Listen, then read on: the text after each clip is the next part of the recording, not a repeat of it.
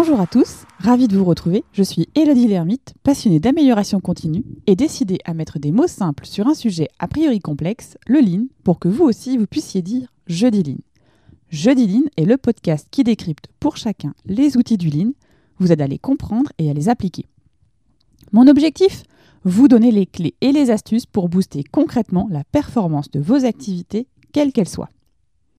Aujourd'hui, je vous propose d'évoquer les Muda, piliers centraux du Lean. Muda signifie gaspillage en japonais.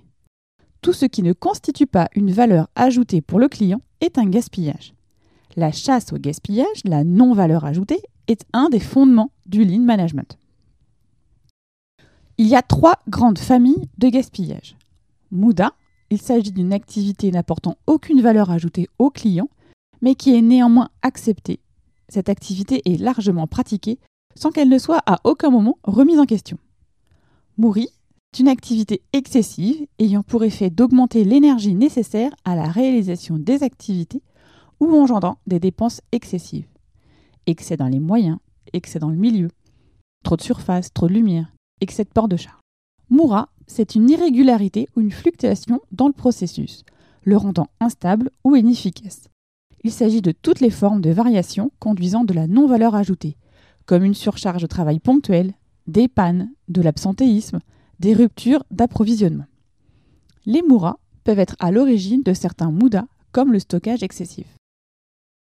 Maintenant que nous avons identifié les trois grandes familles de gaspillage, voyons comment les identifier afin de pouvoir les réduire ou mieux les éliminer.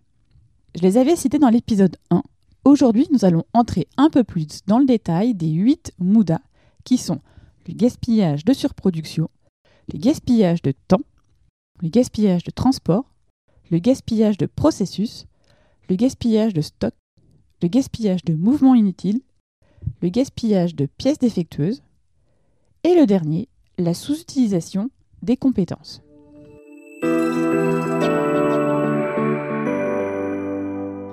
Nous allons passer en revue les 8 gaspillages avec des exemples qui s'appliquent à toutes les activités, que vous soyez en industrie, en gestion de projet, en marketing ou en développement. Commençons par le gaspillage de surproduction. La surproduction consiste à produire plus que demandé par le client, ou bien à développer des spécificités avant qu'elles ne soient officiellement commandées. Le temps passé à la réalisation de ces spécificités supplémentaires est du gaspillage. En effet, rien ne garantit que le client va les commander. S'il n'y a pas de commande, le temps passé à cette réalisation sera totalement perdu. Et dans le cas contraire, s'il y en a une, il y aura sans doute des modifications à apporter afin de remplir pleinement l'exigence client. Donc produire uniquement ce qui est expressément demandé et commandé permet de limiter les gaspillages. Voyons maintenant le gaspillage de temps. Il s'agit probablement du gaspillage le plus facile à reconnaître. Une mauvaise organisation, une répartition des tâches peut engendrer de l'attente. Voilà pourquoi il est plus facile à reconnaître. Une dépendance entre des activités mal anticipées peut aussi obliger à attendre et donc à mettre à l'arrêt les produits ou les équipes, projets ou de production. L'attente peut aussi venir des machines dont la puissance et les performances sont insuffisantes.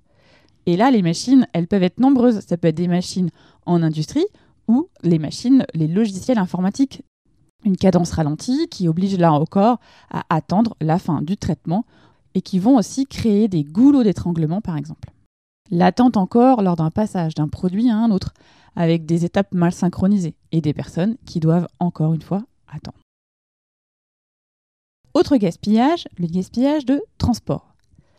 Ce sont les déplacements de matériaux, de pièces, de produits, de documents ou d'informations qui n'apportent pas de valeur pour le client et qui sont des consommateurs de ressources et de temps. Souvent, on le dit, fais pas un voyage à vide. Très clairement, là, c'est un gaspillage de transport. Ou alors, il peut y avoir un stockage intermédiaire entre deux transports. Ça, ce sont des exemples de transport, de déplacement inutile. Et il en va de même pour envoyer un email à une grande liste de distribution alors que le sujet ne concerne que quelques personnes. Idem avec une formation ou une réunion qui est dans un endroit très loin du lieu de départ des participants. Voyons maintenant le gaspillage de surprocessus. Il s'agit de fabriquer juste ce que le client souhaite. Donc évidemment, existent les processus qui sont trop complexes par rapport au prix de vente, la surqualité, le surplus de matière, la surinformation, les étapes réalisées en plus pour rien par rapport à ce que ce client attend, parce qu'en fait, votre référence est évidemment toujours le client. Concrètement, voici quelques exemples. Trop de contrôle dans le processus de fabrication. Utiliser deux emballages au lieu d'un. Des réunions inutiles, sans oublier, par exemple en gestion de projet, les X niveaux d'approbation pour des toutes petites tâches. Le gaspillage de stock. Là aussi, c'est souvent quelque chose qui est facile à identifier. Mais saurez-vous vraiment tous les reconnaître selon les activités? Dans un premier temps, il s'agit d'identifier tous les produits immobilisés en stock en excès, que ce soit dans les encours ou dans les zones de stockage dédiées. Cela concerne tout ce qui n'est pas strictement indispensable à la réalisation des tâches ou des activités au bon moment. Il peut s'agir aussi de surproduction liée à une mauvaise production ou alors des mauvaises prévisions de vente. Vous voyez aussi du côté des dossiers ou des factures en attente, des impressions de supports de formation qui sont supérieurs au nombre de participants, du stock de matériel par peur de manquer. En lean management, on utilise la méthode du juste à temps pour gérer les stocks plus intelligemment. Le stock, c'est aussi des campagnes marketing totalement prêtes, mais qui ne sont pas lancées, ou des outils sous licence que personne ne va utiliser. Vous voyez, le stock, en fait, a vraiment un spectre assez large et on a toujours tendance, la première image qui vient en tête, c'est une palette dans un magasin qui est en surstock. Voyons maintenant le gaspillage de mouvements inutiles. Ce type de gaspillage, il est souvent associé à celui des transports. Mais par contre, ce gaspillage peut avoir des impacts sur la sécurité et la santé de vos équipes. Parce qu'il s'agit des déplacements de personnes qui sont inutiles, comme aller chercher un outil, mais aussi qui dépendent aussi d'une ergonomie au travail qui n'est pas adaptée. Donc les déplacements, ils peuvent être liés à un mauvais rangement, à du désordre, à des informations ou du matériel qui sont mal répertoriés, nécessitant d'aller encore chercher des éléments, des documents ou des informations. Pour vous donner quelques exemples un peu plus précis, ça va être la caisse à outils incomplète, qui va nécessiter plusieurs allers-retours du technicien de maintenance. Ça va être aussi un manque d'imprimantes ou de photocopieuses, ou alors elles sont mal positionnées, et du coup, ça va générer des déplacements des utilisateurs. Ça va être aussi des répertoires informatiques mal organisés, qui ne sont pas à jour. Un bureau totalement excentré. Ou alors, tout simplement, assister à des événements sans stratégie marketing claire, être juste présent. Voyons maintenant le gaspillage de pièces défectueuses. Toute erreur résultant par exemple d'une inattention ou d'un espace de travail mal optimisé va forcément nécessiter des corrections, un contrôle supplémentaire ou alors une mise au rebut. Et donc forcément perte de temps ou d'argent. Mais aussi une potentielle insatisfaction client. Les défauts du côté IT, me direz-vous. Là, c'est simple, ce sont les bugs. Et côté marketing, il va s'agir par exemple d'une mauvaise communication de la marque, de mauvais matériels promotionnels qui ne sont pas adéquats par rapport à ce que la marque voulait véhiculer comme message auprès de ses potentiels clients.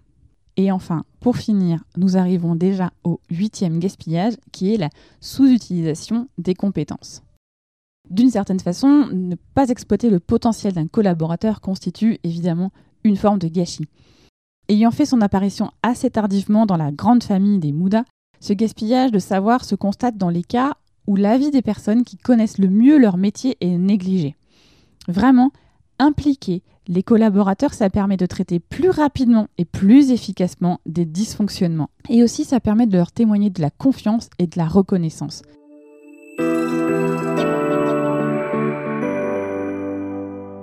Voir les gaspillages est évidemment la première étape vers leur élimination ou leur réduction. Et évidemment, nous l'avons vu, les, gaspillages diffèrent d'une activité à une autre. Pour ça, allez sur le terrain, suivez vos processus, cartographiez-les. Soyez persévérants, vous n'allez peut-être pas les voir du premier coup parce que c'est pas toujours évident. Et ça, ça demande de la pratique. Plus l'ensemble des acteurs de l'entreprise pratiquent cet exercice, plus la pratique s'ancrera et deviendra un réflexe. Il sera alors utile de peut-être créer un standard d'observation.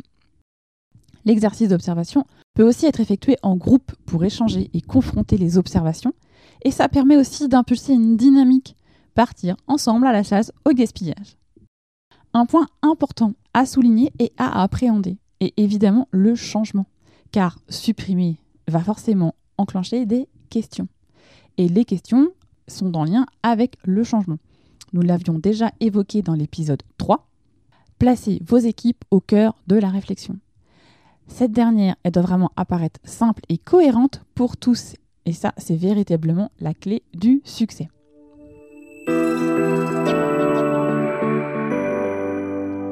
L'outil le plus approprié pour identifier les gaspillages est, nous l'avons vu, d'aller sur le terrain.